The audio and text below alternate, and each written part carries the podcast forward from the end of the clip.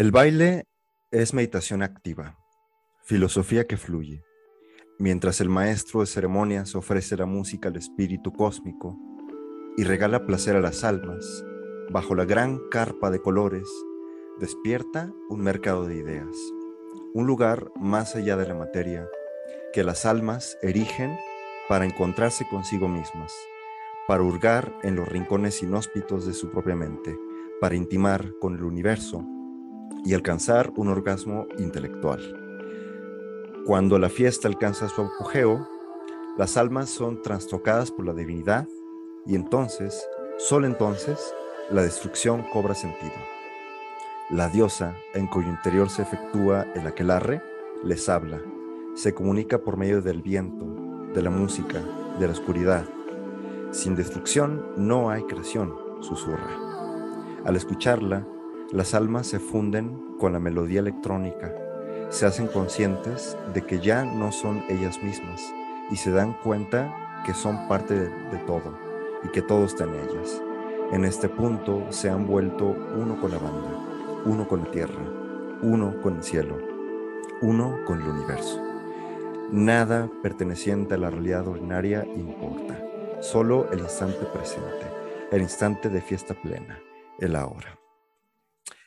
Pues bueno, esto es un pequeño fragmento del libro eh, Cultura Rave eh, de literatura psicodélica de parte de nuestro invitado especial Sadkiel Moon, a quien en un momento presentamos. Y bueno, este, yo soy Oneiros eh, y mi compañero Ibra.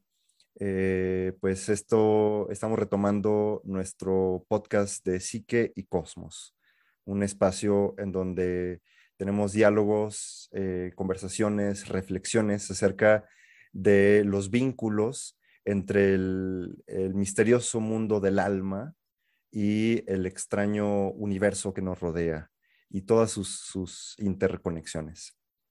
En fin, eh, el día de hoy tenemos a, a Satkiel Moon. Eh, es un, un, gran, gran amigo, un gran invitado. Eh, les cuento un poquito de él. Él es eh, escritor de psicodelia y transrealismo. Es hedonista, melómano, psiconauta, ganador del Premio Iberoamericano de Literatura del 2019 y director de la editorial Literatura Psicodélica, que cuenta con más de 15 publicaciones sobre enteógenos de diversos autores que Satkiel ha editado, diseñado, impreso y distribuido en todos los países de habla hispana y en cada uno de los continentes. La principal cualidad de sus textos, como hemos escuchado un poquito, es que logran colocar en un estado elevado de conciencia, tal como si se hubiera consumido una sustancia psicodélica. Eh, algo que los lectores han llamado sensaciones lisérgicas, solo con la lectura. Em, bueno, él ha escrito muchísimos eh, eh, libros en torno a esto, a estos temas, literatura psicodélica, eh, ha participado en, foros, recintos, congresos universitarios como este de sustancias psicoactivas del UNAM. Eh, y bueno, eh, voy a mencionar solo algunas de sus obras que destacan. Entre ellos, bueno, Cultura Rave, que ya mencionamos un poquito, Ensayos de Conciencia Cósmica, Sagrada Psicodelia, que es este otro de acá, el poema de la ecuación que explica la teoría del todo, ganador del Premio Iberoamericano de la Literatura en 2019, y sus más recientes obras, El susurro de la mujer nube, eh, en coautoría con Mónica Gameros, que habla sobre María Sabina y Jacobo Greenberg, y Profundo Sativa. En fin, este, nuestro querido eh, Satkiel Moon, eh, pues está aquí con nosotros para eh, conversar eh, acerca del tema de, la cultura rave y la espiritualidad electrónica. En fin, pues, Sadkiel, bienvenido, ¿cómo, cómo estás? Muchas gracias, qué, qué, gran presentación, muchas, muchas gracias por, por el espacio, hermanos, y pues sobre todo por darle continuidad a estos temas tan importantes que en nuestros días es necesario transmitir este, este conocimiento y pues todo bien por acá. Muchas gracias por, por invitarme y qué gusto verlos, hermano.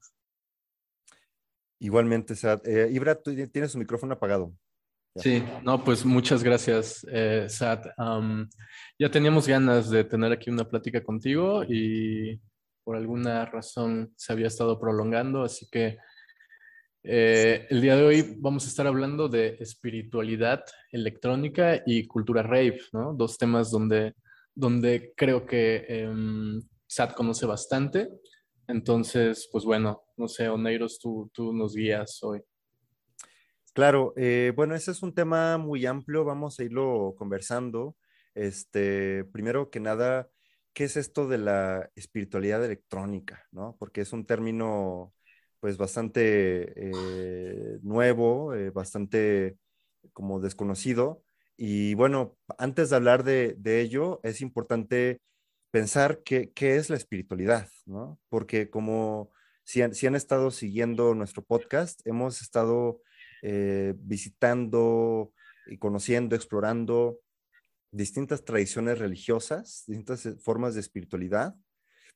Hemos visto cómo las tradiciones espirituales milenarias que, incluyen pues el chamanismo, este, las, los cultos al éxtasis, al trance, el ritual, los cantos, las danzas eh, extáticas, entre otras cosas, pues han, han, ido, han ido tomando formas distintas con el paso del, tiempo.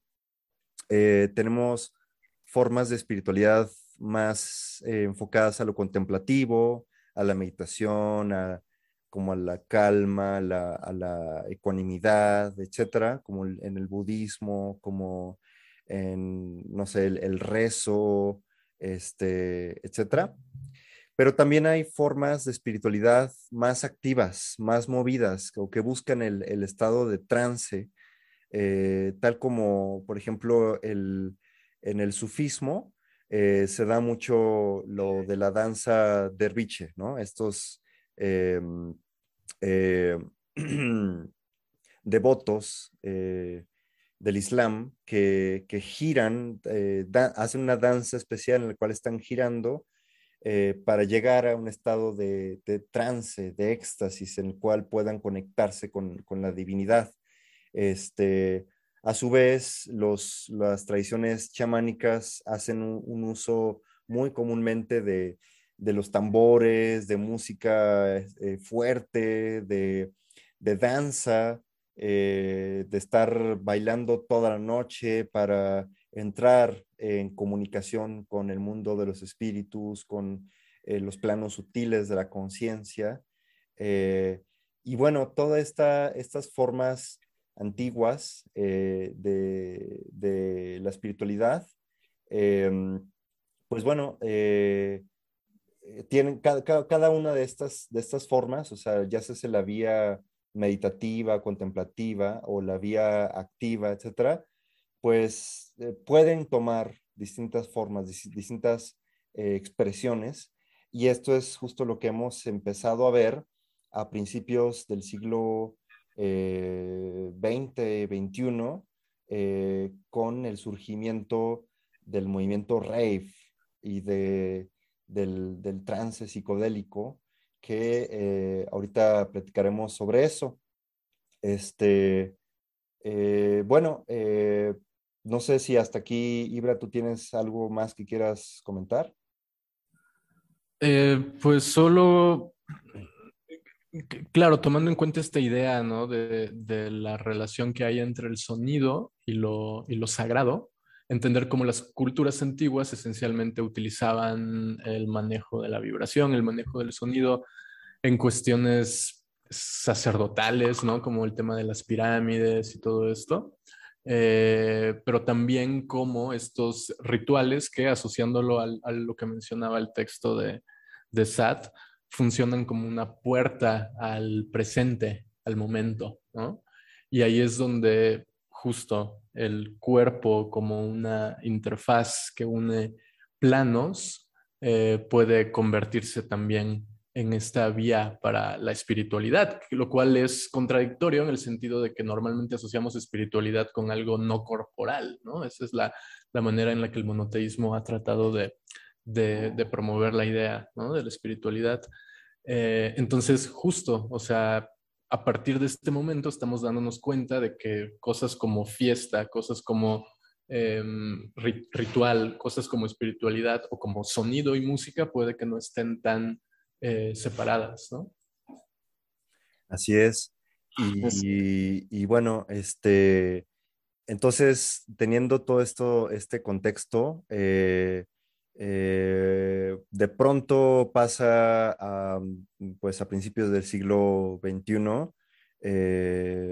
que hay un cambio paradigmático, hay, un, hay una transformación, una revolución espiritual, pues primero el movimiento hippie de los 60 que comienzan a, explorar con, las sustancias psiquedélicas, eh, con otros tipos de, música, con otros tipos de, exploraciones de las tradiciones antiguas, pero en contacto con la modernidad o con el mundo eh, moderno. Y entonces hay una, un, cambio de paradigma, una transformación de, de las vías de espiritualidad.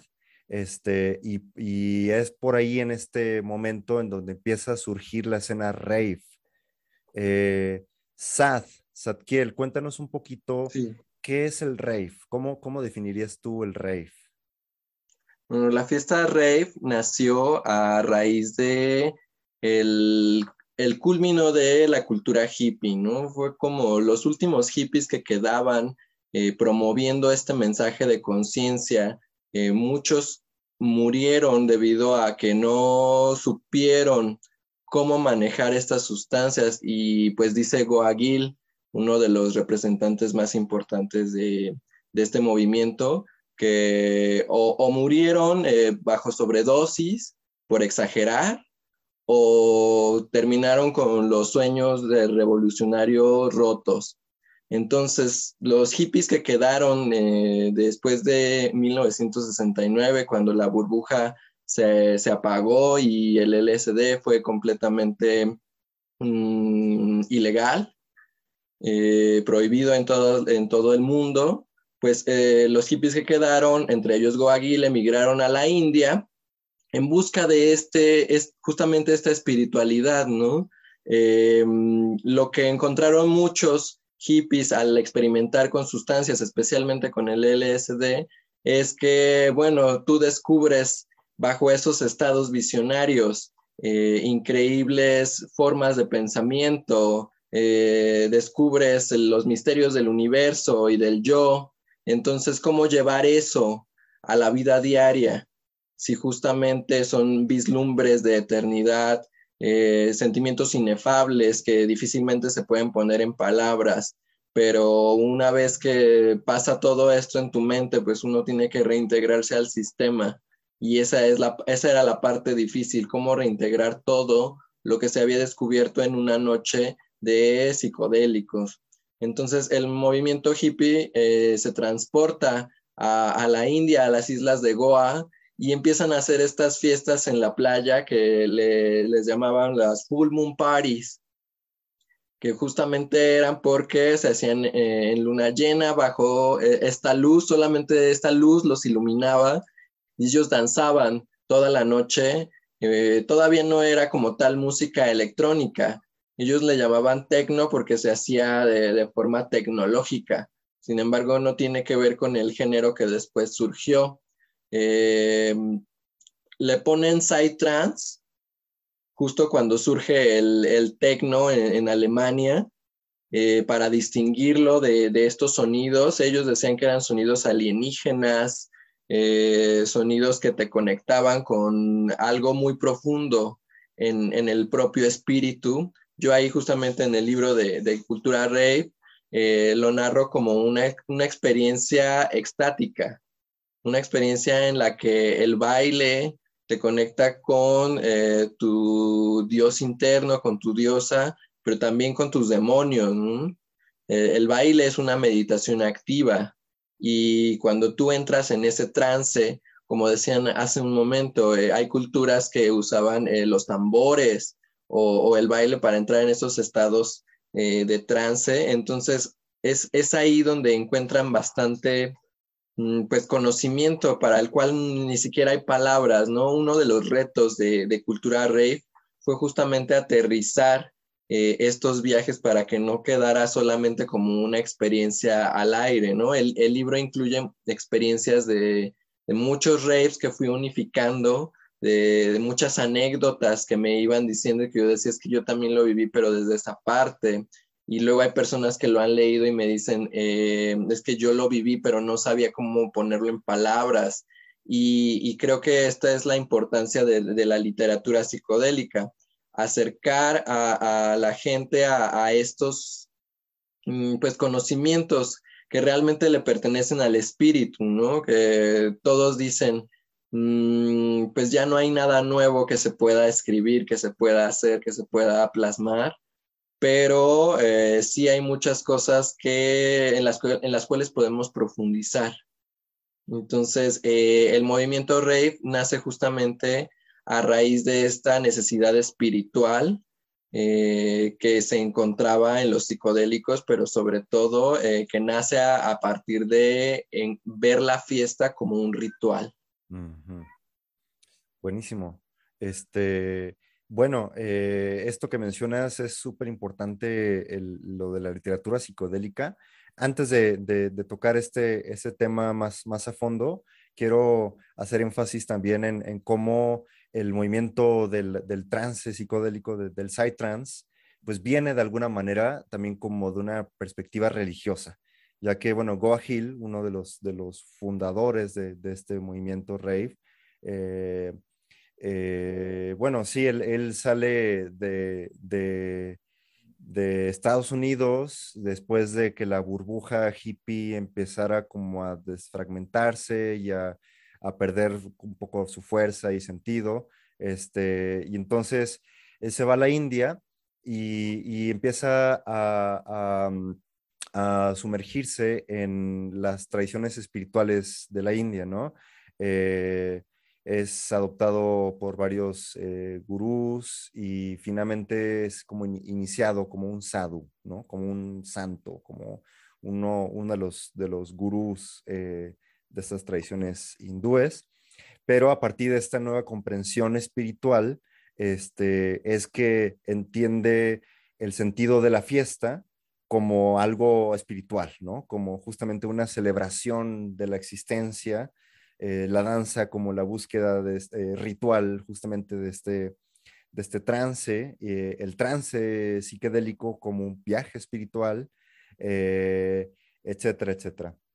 Entonces, bueno, resulta que lo que hizo Goa Hill fue a través de la música ir condensando un movimiento primero estético, espiritual, etcétera, etcétera, pero lo que hemos visto también es que las grandes religiones eh, condensan toda una serie de, disciplinas, tanto la arquitectura, por ejemplo, con las iglesias, este, pues hay todo un movimiento arquitectónico de las catedrales góticas, etcétera, etcétera, la música, la música sacra, los cantos gregorianos, etcétera, etcétera, pero algo súper importante es la liturgia, ¿no?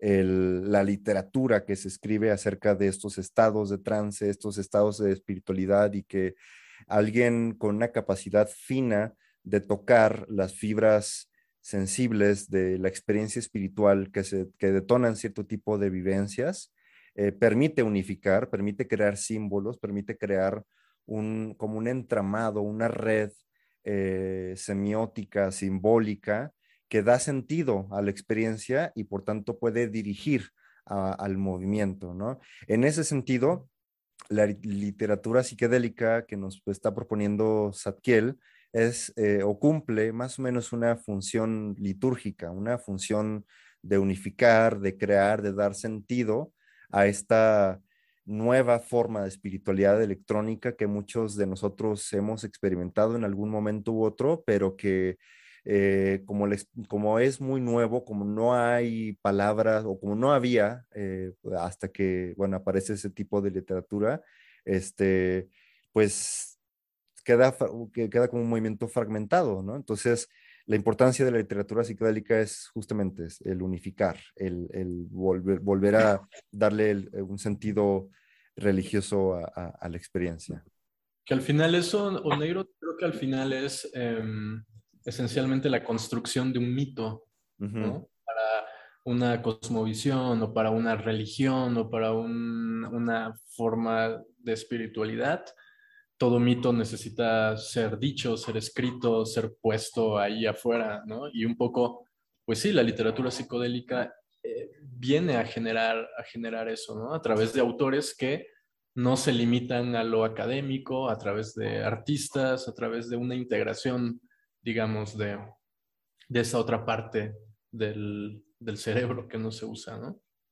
Sí, de, de cierta manera los académicos, ahorita que lo mencionas, lo ven como una contracultura. Y en las ferias de libros donde he estado, eh, normalmente lo, lo, ven como lo underground. Y lo que me doy cuenta es de que la gente está hambrienta de estos saberes, así sean parte de la comunidad psicodélica, así sea que nunca hayan probado eh, ningún enteógeno, ninguna planta sagrada.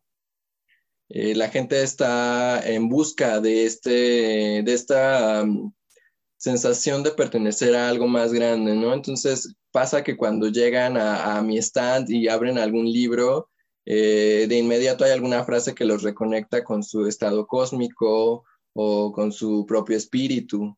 Entonces yo creo que la, importancia de, estos textos justo radica en que estamos mm, proponiendo eh, nuevas sensaciones a través justamente de la literatura, pero que no son tan nuevas ya que se han experimentado a través de las eras en estas fiestas extáticas, en, estos eh, rituales con tambores ancestrales. Y, pues justamente eh, este libro de Infinito Psytrance, que lo escribí en coautoría con Liz Magenta, pues fue declarado como parte de un nuevo género en la Feria del Libro, en la Feria Internacional del Libro en el Zócalo en 2019. Y pues eh, los editores le ponen visionario porque pues justamente a través de las letras uno puede experimentar esos estados eh, de, no solo de éxtasis, sino de apertura de conciencia, ¿no?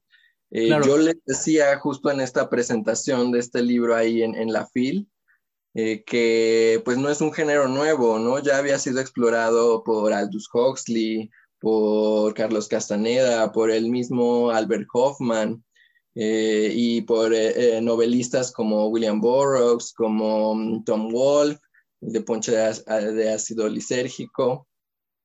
hay, hay muchas referencias, sobre todo en esta época, ¿no? De los, de los escritores de la generación Beat, a, a, las sustancias, pero en ese momento pues no, no se le nombraba de alguna forma, ¿no? Cuando se les engloba en, en un género literario llamado visionario a través de estos textos es cuando yo los empiezo a rescatar y yo digo, es que esto no es nuevo, es que esto otros autores ya lo habían explorado, sin embargo, pues no se le había nombrado hasta ese momento.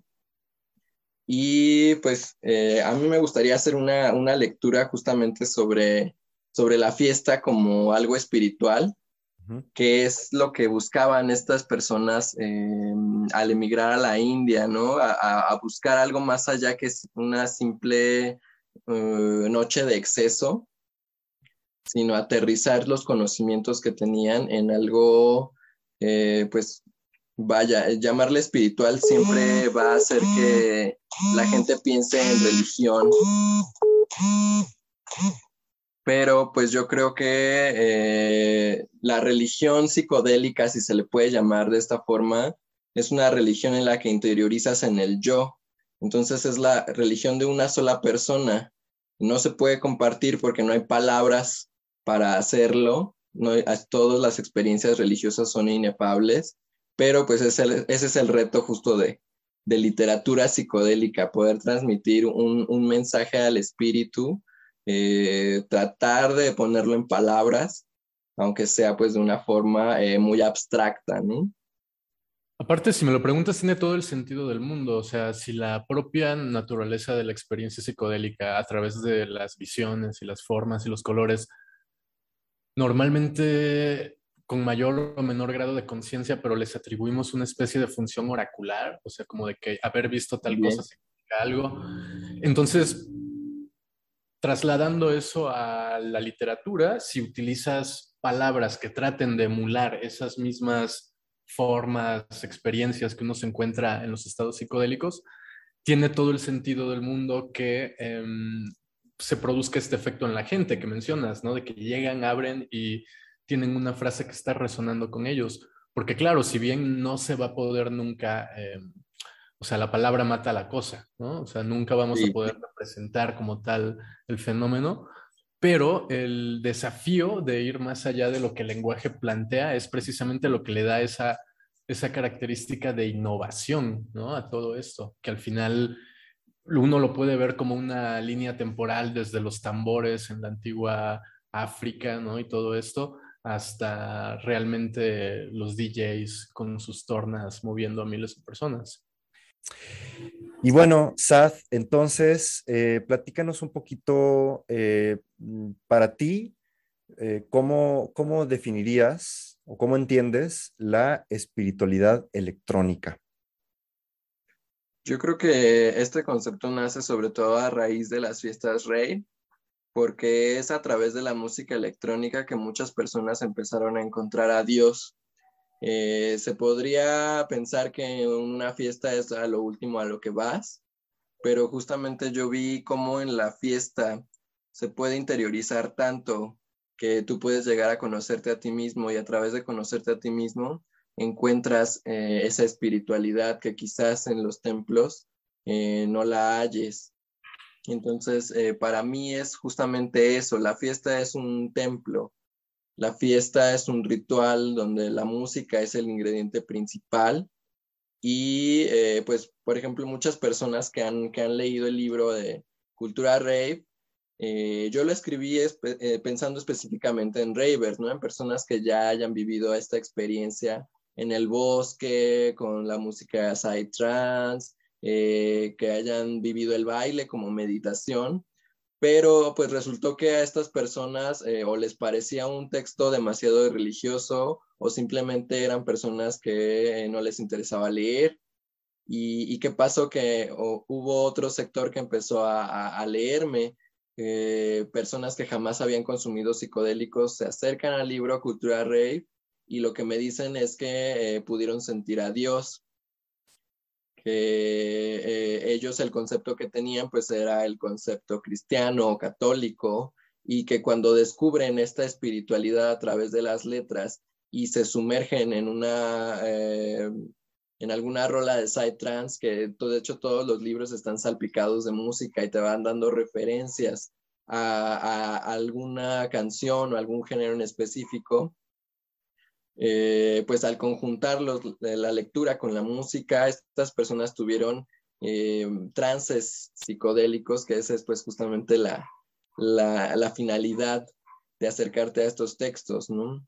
Y cuando ellos me dicen que sintieron a Dios, eh, incluso varias personas ya de edad avanzada, 70, 80 años, que leen el libro y me dicen es que yo lo encontré en el buró de mi nieto y me llamó la atención y, yo veo como hay esta apertura de personas que jamás habían experimentado ni con psicodélicos ni con verdadera espiritualidad, encuentran en estas letras eh, eso, la reconexión con su espíritu. Entonces, para mí la espiritualidad electrónica es que gracias a la música puedas interiorizar y, sentirte, mm, pues como lo, lo decía el texto introductorio, uno con el universo, ¿no?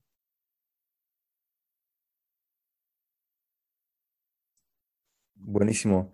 Em, y bueno, hablando de esto, o sea, la, fiesta como una celebración de la existencia, la, la, la vaya, la danza como, un, como una especie de rezo, este, eh, pues estamos de alguna manera volviendo a tocar eh, tradiciones primordiales, esenciales, y redefiniéndolas, ¿no? Transformando esto, al menos ese es, ese es el sentido original de, del rave, que bueno, ya veremos también más al rato pues, cómo ha cambiado, cómo se ha transformado, cómo se vive hoy en día. Pero, em, platícanos un poquito, o, bueno, sé que traías ahí algunas ideas acerca de esto, ¿no? De la, de la música como, como ritual, todo esto. ¿Quieres, quieres eh, platicarnos un poco de esto, este, leernos algo? Sí, pues me encantaría compartirles un fragmento del libro Profundo Sativa, que es pues la obra cumbre de, de la literatura psicodélica fue gracias a este libro, a esta idea que, que nació la, editorial, que todo comenzó con eh, Cultura Rey, pero eh, pues yo ya tenía en mente este, este bebé, pues les digo, es, la, es la cumbre porque me tomó pues casi 11 años plasmarlo, aterrizarlo. Eh, cuando yo lo quería escribir en 2012, pues sentía que todavía me faltaban bastantes conocimientos y no pensé que me llevara tanto, pero al final pues aquí, aquí está presente y pues junto con Cultura Rave e Infinito Psytrance son los libros que han abierto eh, esta curiosidad en las personas, que la, han despertado acerca de encontrarse a sí mismos, acerca de una espiritualidad que no tiene que ver con las iglesias y las religiones, y pues eh, sobre todo lo que decías yo hace un momento, ¿no? Para mí la fiesta es algo sagrado. En la fiesta tú vas a encontrarte a ti mismo, a ti misma.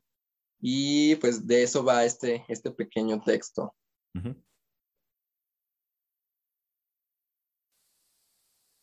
Yo veo la fiesta como un ritual moderno para encontrarse a uno mismo, dijo Espíritu. Quizás ya te encontraste y por eso ya no te gusta, o puede que hayas caído en la trampa de la insatisfacción. La fiesta es un santuario de contemplación divina. Aquí el tiempo se disuelve. La sensación de plenitud es constante. Se vislumbra la eternidad aquí.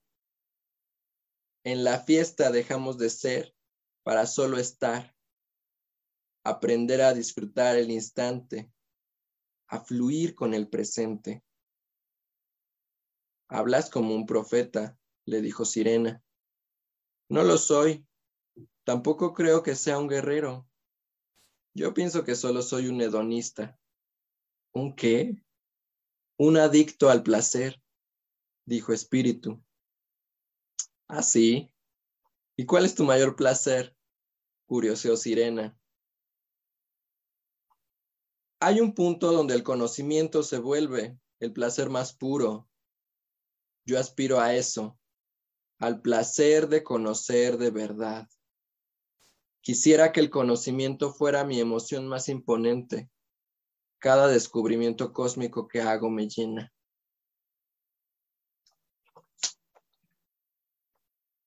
Yo pienso que el sistema te dicta que el espíritu no existe, que lo que miramos es todo lo que hay, pero hay tanto que no vemos y que el corazón percibe que está ahí si observamos a profundidad con el ojo interno, musito sirena. Y yo creo que justamente a eso vamos a la fiesta. Más allá del exceso, eh, vamos a conocernos a nosotros mismos a través de charlas random que llegues a tener con alguna persona en medio del de braille psicodélico en medio de la música. Eh, puede ser trance o puede ser la música que a cada uno le guste, le lata, porque eh, la música tiene eso, logra hermanar a las personas eh, en un vínculo que tal vez solo dura una noche, pero que las sensaciones que tuviste, que muchas veces son inefables, se quedan tatuadas en el alma y de eso se trata para mí la fiesta. Eh, hubo un momento en el que pues yo era tan fan de los raves, se iba muy seguido. Eh, me encantaba bailar hasta adelante, bocina derecha, eh, ante el, el, maestro de ceremonias, encontrarle su, pues, a qué me trataba de decir con su música. Y cuando yo estaba ahí, yo meditaba y creaba castillos en el aire ideas que decía, yo quiero plasmar esto, yo quiero realizar esto, hacer aquello con mi literatura. Y finalmente yo me encontré siendo, eh, pues, mm, improductivo ahí. Después de tantas fiestas yo decía, pero si ya vine a filosofar, ya vine a crear, ahora es necesario aterrizar. Y, y las dejé un rato, dejé de asistir un rato porque justamente dije, es momento de materializar y la fiesta ha perdido el sentido que tenía. Ahora puedo volver a la fiesta con una nueva perspectiva porque digo, ya logré materializar lo que en una fiesta concebí y eso es a lo que yo también invito a las personas, a que en, las, en, la, en la fiesta puedan filosofar consigo mismos o con otras personas para lograr entender cuál es el sentido de la vida, a qué vinieron, cuál es su misión, de qué se trata esto de estar vivos, de qué se trata esto de, ser humano. Y pues yo veo la fiesta como el escenario perfecto para eh, entrar en estos temas, ¿no? Entonces ahí viene nuevamente lo de la espiritualidad electrónica, que gracias a la música se van induciendo estas, estas ideas y pues como sobre rieles, ¿no? Vamos predicando cual profetas en, en una noche efímera. Claro, a, mí me, pasa por la mente justo, o sea, antes de algo que no mencionamos, ¿no? Pero esta transición, si hablamos de música psicodélica, la transición fue del rock psicodélico, ¿no? Eh, de todos los setentas, ¿no? Pink Floyd y toda esta oleada de bandas que precisamente inducían, ¿no? Este, este tipo de experiencias eh, sin necesariamente eh, los ritmos y, toda esta cuestión tecnológica que después eh, trajo el Psytrance, ¿no? Pero es muy, muy chido lo que, lo que planteas, Sad, porque básicamente la manera en la que yo leo la experiencia que acabas de relatar es cómo utilizar la fiesta como una vía para alcanzar la gnosis, ¿no? Porque la gnosis es precisamente una forma de conocimiento que no es un conocimiento intelectual que podríamos incluso definirlo tal y como tú lo hiciste, un conocimiento que se puede sentir, se puede sentir y por lo tanto se puede disfrutar porque es, una, es un goce precisamente a través, a través del cuerpo, a través de lo sensorial. Así Entonces, es esta experiencia que tiene esta parte divina, el conocimiento profundo, la gnosis, tiene esta parte hedonista, porque al final todo lo que es divino tiene que estar asociado al, placer. Si no, no es divino, ¿no? La cultura hindú es el mejor ejemplo, ejemplo de este tipo de cosas, ¿no? Y al final, me, viene mucho esta, esta, esta, esta definición que tenía Joseph Campbell de la eternidad, ¿no? O sea, Joseph Campbell decía, la eternidad no es, eh, no es un tiempo infinito, sino es un estado de conciencia. Precisamente eso explicaría por qué sensaciones de eternidad pueden ser experimentadas en este tipo de encuentros en donde casualmente los estados de conciencia juegan un, juegan un papel fundamental. Entonces creo que lo que haces con este libro es como de alguna forma tu experiencia gnóstica personal y tu encuentro con tu verdad con respecto a lo que significan estas experiencias, de pronto lo comprimes en forma de estas palabras y lo pones ahí de acceso a la persona. Porque claro, el rape puede ser esto de lo que estamos hablando nosotros, este proceso de iniciación, este, este rito de paso, ¿no? Eh, o puede ser también una borrachera, simple y sencillamente. La diferencia cuál es, creo, la perspectiva que se está poniendo en juego, la perspectiva que tú tratas de poner en juego con tu libro a partir de tu experiencia personal si la persona puede identificarse con esa perspectiva y a partir de ahí tratar de aproximarse de una forma distinta a la fiesta, creo que se, cumple el objetivo, ¿no? Pero también existe esta otra dimensión em, decadente, digamos, ¿no? Dentro de la comunidad rape, en donde se enarbola un discurso de em, ecología, ¿no? de, conciencia, de compañerismo, y tú sabes, ¿no? Nunca falta que el celular que se pierde, ¿no? O el, o el lugar que termina lleno de, de basura. Entonces, justo es como esta, esta, esta otra aproximación tiene que despertar interés en la, en la persona, ¿no? Si no, eh, es un ritual vacío podríamos decirlo. Exacto, y es lo que comentaba también eh, al principio, que yo lo escribí eh, pensando en ravers, en que estas personas ya habían tenido esta experiencia, ya fuera con psicodélicos, ya fuera con la naturaleza, con la experiencia cósmica, Sin embargo, eh, muchos me decían es que eh, se me hace un texto demasiado religioso y yo, la, yo a la fiesta yo voy a loquear. Y eh, creo que ese, aunque es, aunque es propicio para ello, porque la fiesta es para eso, para, decía Octavio Paz, el desenfrene, para olvidar los roles sistemáticos, para olvidar quién es em, socialmente con ciertos títulos, ahí se pierde eh, toda dimensión jerárquica, pero eh, personas que justo nunca habían asistido a un rave me dicen, ahora lo veo de otra forma, porque yo lo veía como el desenfrene total, sin ningún sentido, sin ninguna, em, sin ningún valor cultural, ¿no? Y aquí viene justo este quiebre, ¿no? Hasta dónde un festival de música se puede considerar un rave, porque la cultura rave nace para eh, divinizar a los enteógenos, a las plantas sagradas, a los psicodélicos. Específicamente, pues ellos usaban LSD, luego aparecen en la escena el MDMA, que muy personalmente yo considero al M un enteógeno también, si se le, si se le puede ver desde una perspectiva sanadora. Y eh, pues como, como comentas y como yo también mencioné en Cultura Rave, el, el panorama al otro día después de la noche, eh, pues de verdad luce devastador. Pero ¿qué encontramos? Lo que también decía Oneiros al, narrar el, el inicio de, de, este libro de Cultura Rave, eh, pues sin destrucción no hay creación esto viene justo de la, de la cultura hindú, eh, de la adoración a Shiva. Sin destrucción no hay creación, no podemos eh, crear algo si primero no destruimos algo. Entonces, aquí viene lo, simbólico. Nosotros vamos a destruirnos a la fiesta para crear un nuevo yo. Sin embargo, reintegrar ese yo es, es la tarea Ah, Sat, se apagó tu micrófono. Sat, eh, si nos escuchas, es que se apagó tu micrófono y ya no te podemos escuchar.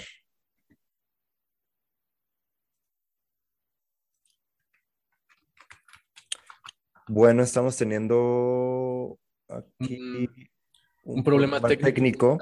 Pero bueno, ¿qué pasa? Tienes que volver a reintegrarte a, la vida cotidiana, tienes que volver a comer, tienes que volver a defecar y, vuelves a ser humano y de qué sirve que todo esto que encontraste, eh, pues cómo lo reintegras a, tu vida diaria. Sí, bueno, se nos fue un momento, tu micrófono se apagó por un rato, pero bueno, ya, ya volviste, aunque sí se logró conectar el, el tema, ¿no? O sea, cómo también, bueno, sí, o sea, creo que de alguna manera el festival eh, puede convertirse en rave eh, cuando todos los elementos, cuando toda la, o sea, tanto la música, los eh, momentos artísticos, este, quizás charlas, conferencias antes, el, el, uso responsable de las sustancias, el, el, llevar a cabo ciertos valores como los que proponía el rave en principio, ¿no? Del plur, ¿no? Peace, love, unity, respect. Este, eh, todo eso puede transformar la fiesta en algo sanador, en algo extático, en una comunión con la divinidad, ¿no? Pero lamentablemente no siempre es así, ¿no? Y, puede, y puede que más bien sea como, como dices, el, puro festejo eh, desmedido, excesivo y, más bien destructivo sin que haya el proceso de, de renacimiento, de transformación. En vez de llegar a ser esta esta destrucción como de Shiva, espiritual, este, para transformar y, renovar, puede también llegar a pura, pura destrucción y, qué es lo que sucede cuando justamente personas que, que viven de, o, eh, que van a la fiesta con esa mentalidad y que toman eh, o sustancias en exceso y que no tienen mucho respeto por los demás o algo sucede que pues detona experiencias más que enteogénicas, eh, pues esto que llaman mal viajes, ¿no? O que de pronto entran en, en, delirios psicóticos, alguien me está persiguiendo, o el demonio me está viendo, o no sé qué, y todo esto. Entonces, huyen, corren, se esconden, este, o pelean, o se vuelven agresivos, este, eh, toda esta, esto, eh, pues son también los riesgos o los peligros de, de la fiesta, este, eh, sin sacralizarse, ¿no? Sin llevar a cabo esta, esta transformación, esta perspectiva simbólica, esta perspectiva pues espiritual, ¿no? De la, de la, espiritualidad electrónica. Para... Al, mismo tiempo, al mismo tiempo me parece que aquí la clave es lo que uno termina llevando a la fiesta, porque la fiesta en sí es un gato de Schrödinger, ¿sabes? O sea, hasta que no observes adentro de la fiesta, no vas a poder saber si en efecto es la, la parte luminosa del rito de iniciación y el encuentro con lo divino a través del baile, etcétera, o si es esta otra dimensión de, decadencia y tal. Tengo por aquí algunos datos que, me gustaría compartir, son súper interesantes con respecto a esto, ya que llegamos al tema. Primero, eh, Elon Musk en 2015, me parece por ahí, eh, propuso a sus empleados ante la apertura de una nueva fábrica en Berlín que, eh, que se hiciera un rave como un ritual de apertura de esa, de esa fábrica, ¿no? Entonces podemos empezar a ver que incluso a nivel de lo masivo, de, la cultura, sí, de la cultura general, es, existe esta noción del rape como un, rito que abre o que cierra eh, posibilidades, ¿no? Luego, por ejemplo, con respecto al tema de qué tan cercana puede ser una, o qué tan viable puede ser una relación entre la religión y el rape, también tenemos un, antecedente, ¿no? En, Sheffield, en, Inglaterra, varias iglesias empezaron a organizar fiestas rape precisamente para eh, atraer a jóvenes entre 15 y, 20 años, ¿no? Entonces, obviamente también las autoridades religiosas se dan, se dan cuenta, de, cuenta de esto, ¿no? Y existen varios otros puntos que sin duda nos acercan todavía más a esta idea, ¿no? Por ejemplo, está la cuestión de, em, de que se gesta una comunidad, ¿no? Esto, o lo, lo, sabes muy bien, o sea, cuando te empiezas de pronto a encontrar gente en un rave que es en otra parte del país, pero son las mismas personas que conociste un año antes o dos años antes y de pronto empiezas a darte cuenta de que es una comunidad que comparte eh, no solo experiencias, sino también en cierta forma filosofías o aprendizajes, ¿no? Por otro lado, también está la cuestión de em, la, digamos, el, el nivel de, vamos, el punto de que las fiestas rape no se llevan a cabo cada dos días o cada fin de semana, son en momentos especiales, al igual que hay rituales para la cosecha, hay rituales para la siembra, hay rituales de luna llena, los rapes se mueven entonces también bajo esta misma lógica de, fechas cuidadosamente seleccionadas, ¿no? También está el factor, por supuesto, que ya lo mencionamos antes, de los estados alterados de conciencia, de los estados no ordinarios, ¿no? Como una, si volteamos a ver religiones en África, en todo el mundo, ¿no? Hay evidencia del uso de psicodélicos en eh, actividades religiosas. Casualmente la, la, festividad rape no es la, no es la excepción. Y el último punto que creo que también este merecería quizá que, podamos entrar ahí un poco, no sé qué piensan, es la eh, relación entre el chamán y el DJ, que eso es otro, otro punto muy, muy interesante y sobre todo desde la perspectiva del psytrance o de, en general la música electrónica, pues sí, o sea, el, DJ es fundamental. Sí, justo en, el, justo en el libro de Infinito Psytrance eh, vemos al, DJ como el maestro de ceremonias. Es el que está controlando la energía de la fiesta, ¿no? Entonces es, muy importante qué es el, cuál es el mensaje que él está dando a través de esta organización de sonidos, porque la música electrónica, eh, pues específicamente el psytrance, mm, se basa en la expectativa que estás poniendo en cierto sonido eh, la expectativa que estás creando en, la persona que, lo escucha y finalmente cómo estalla eh, estos sonidos en, el interior, ¿no? Cómo, cómo hace eh, este DJ para mover las energías de la fiesta y finalmente crear un boom, un éxtasis eh, en cierto cúmulo de, energía, de sonidos. ¿Qué pasa?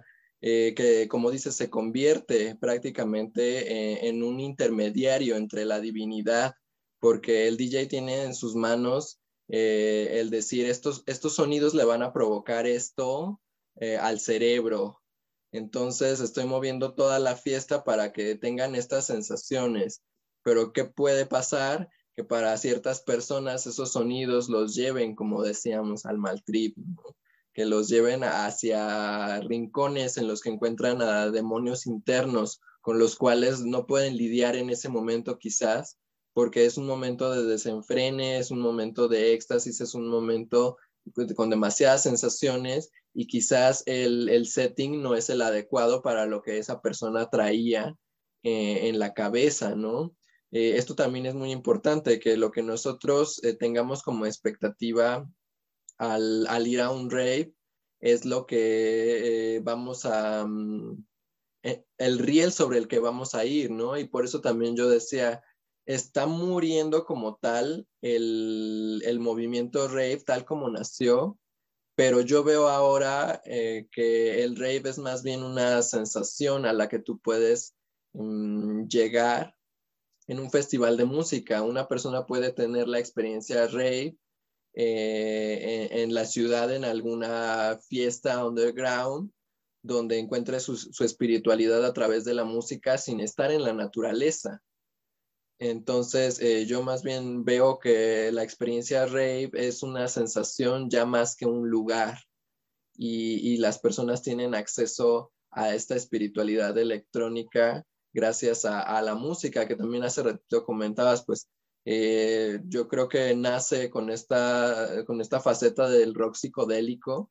Y justo Goagil comenta, en el principio pues no escuchábamos mm, lo, el, el psytrance como, como tal, sino que escuchaban a los Doors, escuchaban a Pink Floyd, escuchaban a Tina Turner, y poco a poco fueron haciendo estas mezclas, estos, eh, metiendo estos sonidos metálicos, acuosos, alienígenas, eh, que, que, fueron transformándose poco a poco hasta conformar un género nuevo. Y pues también me doy cuenta de que muchas personas dicen, eso no es música, eh, el DJ no, se puede considerar un músico, nada se está acá haciéndole como el, al performance sin realmente tocar un instrumento. Pero qué tan importante es su papel como intermediario, que incluso podríamos llamarle un chamán, como decía Sibra, eh, porque está moviendo la energía de toda la fiesta y él puede decidir hacia dónde dirigirla. ¿no? Aparte la música no se mezcla sola, ¿no? Buen mix no se hace solito, entonces sí tiene por supuesto que un mérito lo que hace ahí el, el DJ. Claro, y esto de alguna manera es como lo que pudiéramos llamar una especie de tecnochamanismo, ¿no? O sea, a través de los instrumentos modernos, este, pues generar los mismos principios que hacía, o las mismas funciones que hacía un chamán en la, antigüedad, ¿no? O sea, a través de la música, a través del ritmo, regular la energía de un, de un colectivo, de un grupo, de, o comulgar, llevarlos a una experiencia extática, etcétera. Tiene todo el sentido que eso ocurra ahora, ¿no? En una época en donde nuestras computadoras tienen sonidos electrónicos, nuestros celulares tienen sonidos electrónicos, estamos en contacto con notificaciones, con clics, con beeps, con sonidillos electrónicos, entonces tendría que también retraducirse eso en nuestras eh, prácticas eh, musicales, ¿no? Claro. Y bueno, para ya ir eh, dirigiéndonos hacia el, final de, nuestro podcast, este, pues me gustaría que platicáramos un poquito de los festivales que hay aquí. Así brevemente, ¿qué festivales tú consideras, Sad, que pueden llevar a esta sensación de rave más fácilmente? Y particularmente quisiera mencionar estos siguientes festivales que, sabemos que, que, se aproximan, que es el Baidorá y el Ometeotl. Entonces, este eh, y bueno, también les adelanto, ahorita vamos a profundizar, pero eh, que eh, tenemos un, nuevo proyecto que se llama el Proyecto Nido, que es una carpa de cuidado psicodélico, es decir, justamente para evitar este tipo de mal viajes, de gente que, que de pronto eh, una experiencia psicodélica les cae muy fuerte o es muy difícil o ya no saben cómo controlarse o se confunden o les da miedo, etcétera, etcétera, pues que tengan un lugar donde, donde llegar eh, para que estén cuidados, para que estén protegidos, para que haya alguien que los esté atendiendo, o sea, si necesitan un poco de agua o de fruta, de té, si necesitan hablar con alguien o si solo quieren estar cuidados, eh, un lugar, este, pues un poco aislado, o sea, separado de, de toda la muchedumbre para que puedas estar tranquilo viviendo tu experiencia de la manera más, más, este, armoniosa. Y esto se llama el proyecto Nido este, que ya les platicaremos más adelante de ello, y, pero solo quería adelantarles que el proyecto Nido estará presente eh, tanto en el Baidorá, aquí en México, que se realiza el día 18, 19 y 20 de febrero de este 2022, y en el Ometeotl, que eh, me parece que es en, abril. Pero en fin, Satkiel, cuéntanos un poquito eh, qué piensas acerca de estos festivales en, en México. Este, ¿Cómo ves su eh, capacidad para transportarnos a esta espiritualidad electrónica o para permitirnos vivir esta, esta espiritualidad electrónica? ¿Y cómo consideras tú que, pudiéramos mejor aprovechar estos festivales? Sí, pues yo creo que hay, muchos festivales en México a los cuales se les llama indiscriminadamente raves y pueden llegar a confundir a la banda, ¿no? Que digan, eh, fui a vivir un rave al EDC, por ejemplo. Y, estos, eh, este lugar es más bien ya un estadio que está acondicionado para recibir a tantos miles de personas, con un escenario super pro, eh, muchas luces, mucho mapping y la, experiencia ya es más eh, en, un contexto capitalista, ¿no? En esto de ver la fiesta como un negocio y darle a la gente, a los exponentes electrónicos que quieran ir a escuchar. Pero en realidad, pues la esencia rave está en caminar en el bosque durante la noche para llegar a un spot en la naturaleza, eh, poner tu camping, ir a dar una vuelta antes de mezclarte en el núcleo del rave, donde ya está toda la banda en éxtasis bailando y te puedes quedar ahí 12 eh, horas sin parar. Eh, en, otros festivales, ok, eh, una, dos de la mañana y se acaba, ¿no? Mm, la experiencia rave es justo es ir a, convivir con la naturaleza y, acampar y, estar en el fuego y conocerte a ti mismo, ¿no? Volvemos a, este tema. ¿Dónde yo encuentro esto?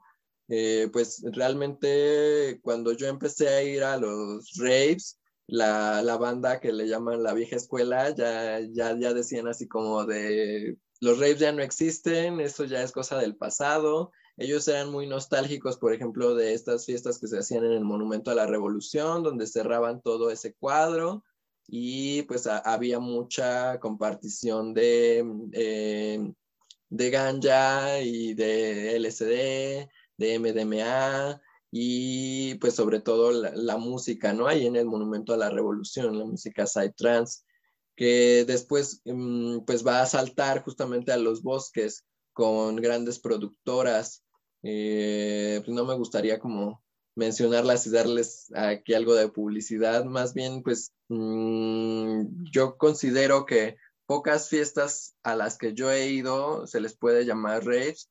Una de ellas pues, puede ser el, Time and Space, eh, que se pues, celebró hace ya 10 años en, Tulum, por ejemplo. Eh, otra fiesta son las que arma Play Label, que son el, el Poison, que justo en el primer Poison nació eh, Cultura Rey, el libro y eh, el ritual, que también eh, pues estas fiestas se fueron replicando más o menos cada tres años. Como decía Ibra, no es de cada fin de semana, son fechas específicas en las que, pues por ejemplo, el equinoccio, los solsticios, alguna luna llena, algún eclipse lunar, y, para que este poder de la naturaleza se conjunte con, la música, ¿no? Entonces, pues Mm, también eh, hay, muchos raves internacionales, eh, por ejemplo el de Osora, que es mundialmente famoso y que en 2019 o 2018 llegó a México, Osora One Day en México, y ahí fue también donde yo pude percibir que las raíces del rave estaban renaciendo. Pero sobre todo en donde yo veo que, eh, hay un genuino sentimiento de que la, fiesta rave y el sentimiento rave renazca es en estas fiestas visionarias que están armando varios mm, artistas psicodélicos como es Akbel Osiru, él es uno de los exponentes de arte visionario que se ha dado a la tarea de reunir a, varios pintores en exposiciones en, las cuales eh, pues también eh, comparten la música electrónica y qué pasa, por ejemplo, esta, esta fiesta visionaria que él crea ahí en, el centro ceremonial Calmecayotl de Xochimilco. Eh, ahí yo veo cómo está renaciendo esto que se vivía en Goa, donde un grupo de personas con intereses eh, en la espiritualidad, en la condición cósmica, en el despertar de la conciencia, se reúnen para platicar de todo esto mientras están entre los canales de Xochimilco, admirando a una obra psicodélica y escuchando a algún exponente de Psytrance.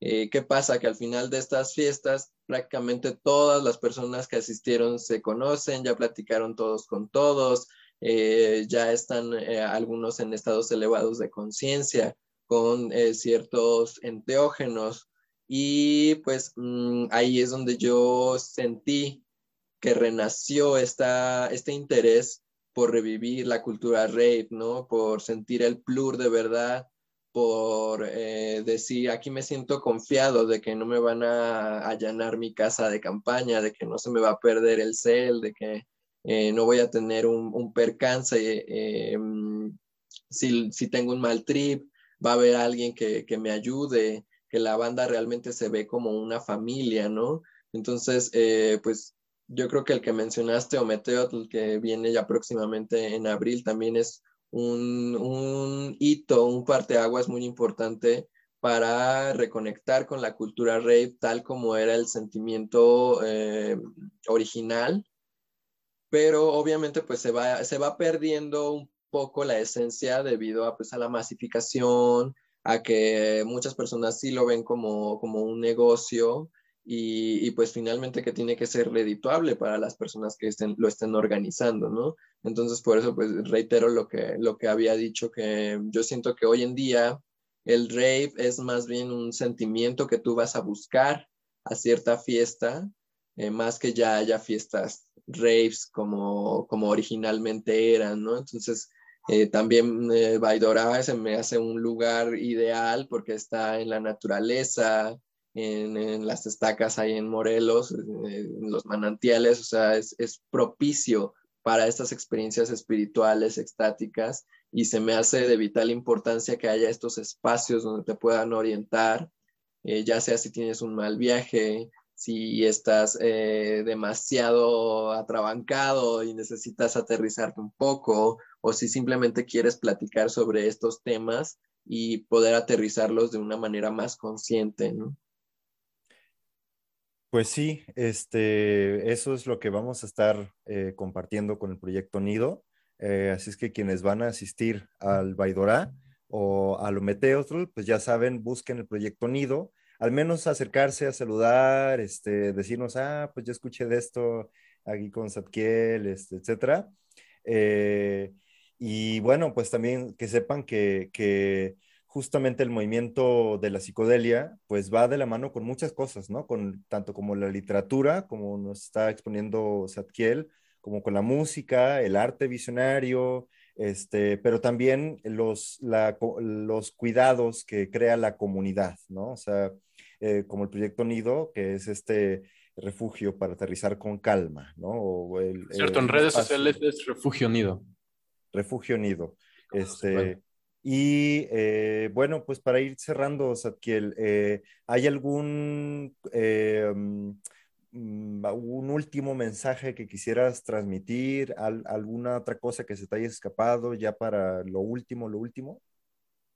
Pues a mí me gustaría, eh, sobre todo, dar el mensaje de que literatura psicodélica pregona, ¿no? El, objetivo principal de que esta eh, editorial naciera es desmitificar a los enteógenos, sacarlos del costal de, de las drogas, porque aunque son sustancias que alteran el sistema nervioso, no son, em, no tienen el, no causan el daño que la sociedad ah, cree que los gobiernos le han adjudicado, eh, que el poder los ha eh, enclaustrado en este cajón de, las mal llamadas drogas.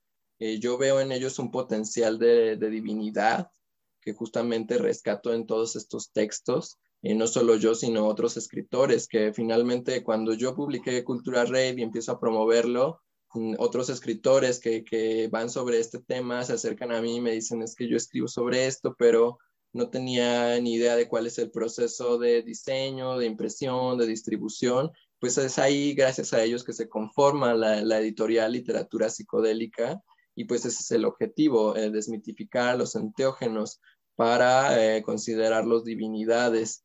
Y pues eh, un, algún mensaje para esta época que estamos viviendo, Mm, yo siempre les digo en las conferencias y lecturas a las que, a las que voy, que bueno, nos quieren tristes, nos quieren deprimidos y ese es el gran plan que hay detrás de todo esto, el hacernos creer que el espíritu no existe, el hacernos perder la fe. Y cuando nosotros nos reconectamos con esa parte espiritual, estamos empezando a vibrar de otra manera eh, mucha gente cree que esto de vibra alto o buena vibra simplemente son palabras o modismos, cuando en realidad es algo científico. La Tierra vibra a ciertos hertz. y nosotros nos podemos conectar con el latido de la Tierra, con cierta música, por ejemplo, el tambor. El tambor eh, se conecta con el latido del corazón y con el latido de la Tierra. Entonces, por eso es que hay una revelación, un trance. Em, creo que eh, nos quieren tristes, nos quieren deprimidos y las nuevas revoluciones ya no tienen que ser con antorchas y palos para ir a destruir palacios de gobierno. Creo que cuando tú haces tu vida de la manera más tranquila y feliz posible, ya hiciste la revolución.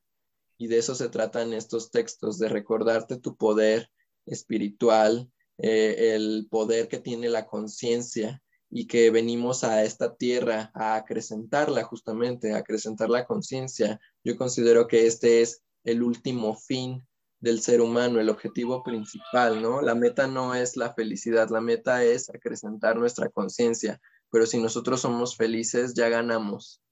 Entonces, pues hagamos la, la revolución interna, la revolución psicológica, que es lo que necesita nuestra actualidad con tanta urgencia. Pues muchas gracias, Satkiel. Este, me gustaría solo cerrar eh, con una, otro fragmento de tu libro de Cultura Rave, eh, hablando justo del rave como un estado de conciencia al que puedes llegar en festivales musicales. Eh, dice, y leo, el rave es un lugar donde el ser humano se vuelve salvaje e instintivo, donde comulga con la naturaleza como el animal que es un lugar donde la energía es visible y la magia se manifiesta en cada acto, un lugar donde el espíritu trasciende las fronteras de la carne y se vuelve pura conciencia, un lugar donde todas las culturas y sus creencias convergen para fusionarse en una sola, porque aquí todos los dioses son aspectos del mismo, único Dios. En fin, Sadkiel, este, pásanos tu contacto, eh, cómo no sé si quieres compartirnos un correo, algún teléfono, o este, Facebook, Instagram, eh, de literatura psicodélica o tuyo. Eh, ¿cómo, la gente puede ponerse en contacto con, contigo? Sí, pues justamente si quieren adquirir los libros, pueden buscarme como literatura psicodélica. Estoy en todas las redes, en Facebook, Instagram. Eh, estoy también en Spotify con algunos audiolibros. Estamos transformando estas letras en audio. Eh, si quieren adquirir los libros, pueden contactarme a través de, estas redes. Ya lo he enviado, ya los he enviado a todas partes del mundo, como mencionabas al principio. Estos libros, eh, pues, gracias a las redes se han expandido por todos los países de habla hispana, ya están en cada uno de los cinco continentes, al menos en, algún país.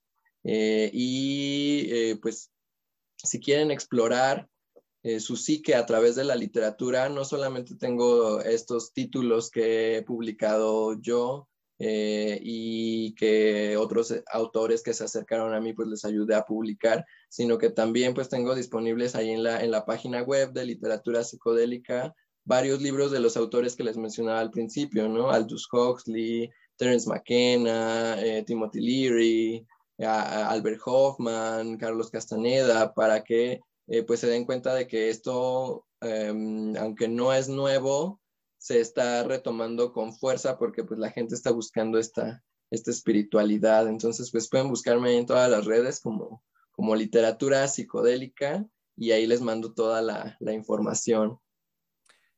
Pues, Satkiel, un gusto tenerte por acá. Eh, muchísimas gracias, Por, compartirnos todo esto. Eh, hemos hablado de la cultura rave, de la espiritualidad electrónica y la literatura psicodélica.